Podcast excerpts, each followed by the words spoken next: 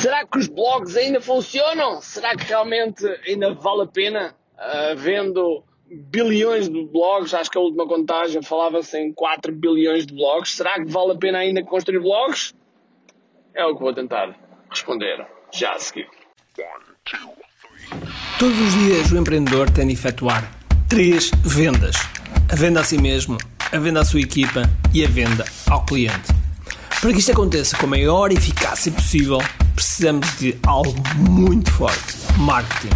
Marketing é a única resposta possível para fazer crescer pequenas empresas que não têm o músculo financeiro para enfrentar os tubarões do mercado. Por isso, a pergunta é: como é que podemos fazer um marketing que seja poderoso e ao mesmo tempo não esvazie os nossos bolsos? O meu nome é Ricardo Teixeira, sou empreendedor há mais de duas décadas e um apaixonado por marketing. Todas as semanas procurei partilhar estratégias e táticas de marketing que procurem responder a esta pergunta. Bem-vindo ao QI Marketing Secrets. Olá pessoal, bem-vindos ao QI Marketing Secrets uh, Videocast. não, não é videocast, é Carcast. Carcast, estou no carro uh, e, portanto, uh, decidi, tive aqui uma ideia em troca com, com mensagens aqui com com uma outra, com um colega, uh, que estávamos a falar de blogs, e então lembrei-me, hum, eu nunca falei disto. E então decidi partilhar aqui um pouco convosco. E a, pergunta, a primeira pergunta que se põe é: será que vale a pena, no mundo de hoje, depois de bilhões de blogs, será que vale a pena ainda criar um blog? E a resposta é: sim, claro que sim, ok?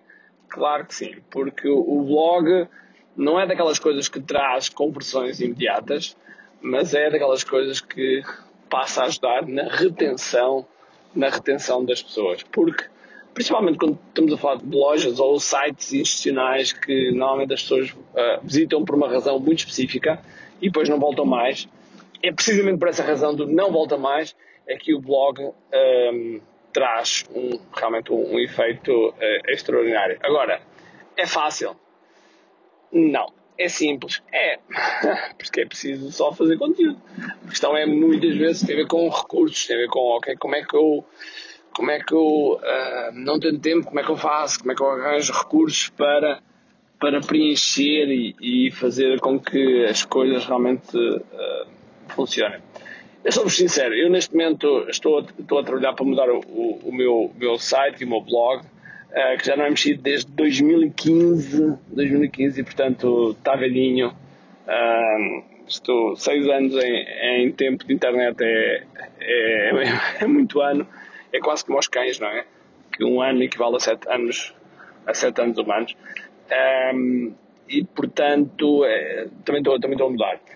E e o blog, o blog ajuda, ajuda várias coisas. Ajuda, primeiro, as pessoas que têm interesse naquilo que estão a ler voltam lá. Segundo, uh, aumenta a, a possibilidade de vocês crescerem a lista. Terceiro, traz um outro interesse que permite uh, que tu apareças nas pesquisas do, do Google, nomeadamente nas, nas pesquisas, a falar do, do, Google, no ranqueamento do Google, de procurar aparecer ali na primeira página. Porquê? Porque as, as, os textos, os textos tem, tem um efeito, ainda continua a ter um efeito uh, fantástico no, no algoritmo do Google e, portanto, deves utilizar, sem dúvida alguma, artigos. Um, e se quiseres aqui uma, um, uma, uma, média, 2 mil, 2 mil palavras, embora isto é um bocado um bocadinho relevante, mas 2 mil palavras, se o, se o blog der uma boa, uma boa experiência, uma boa experiência ao, ao utilizador, é outra coisa que a Google tem estado a dar cada vez mais primazia.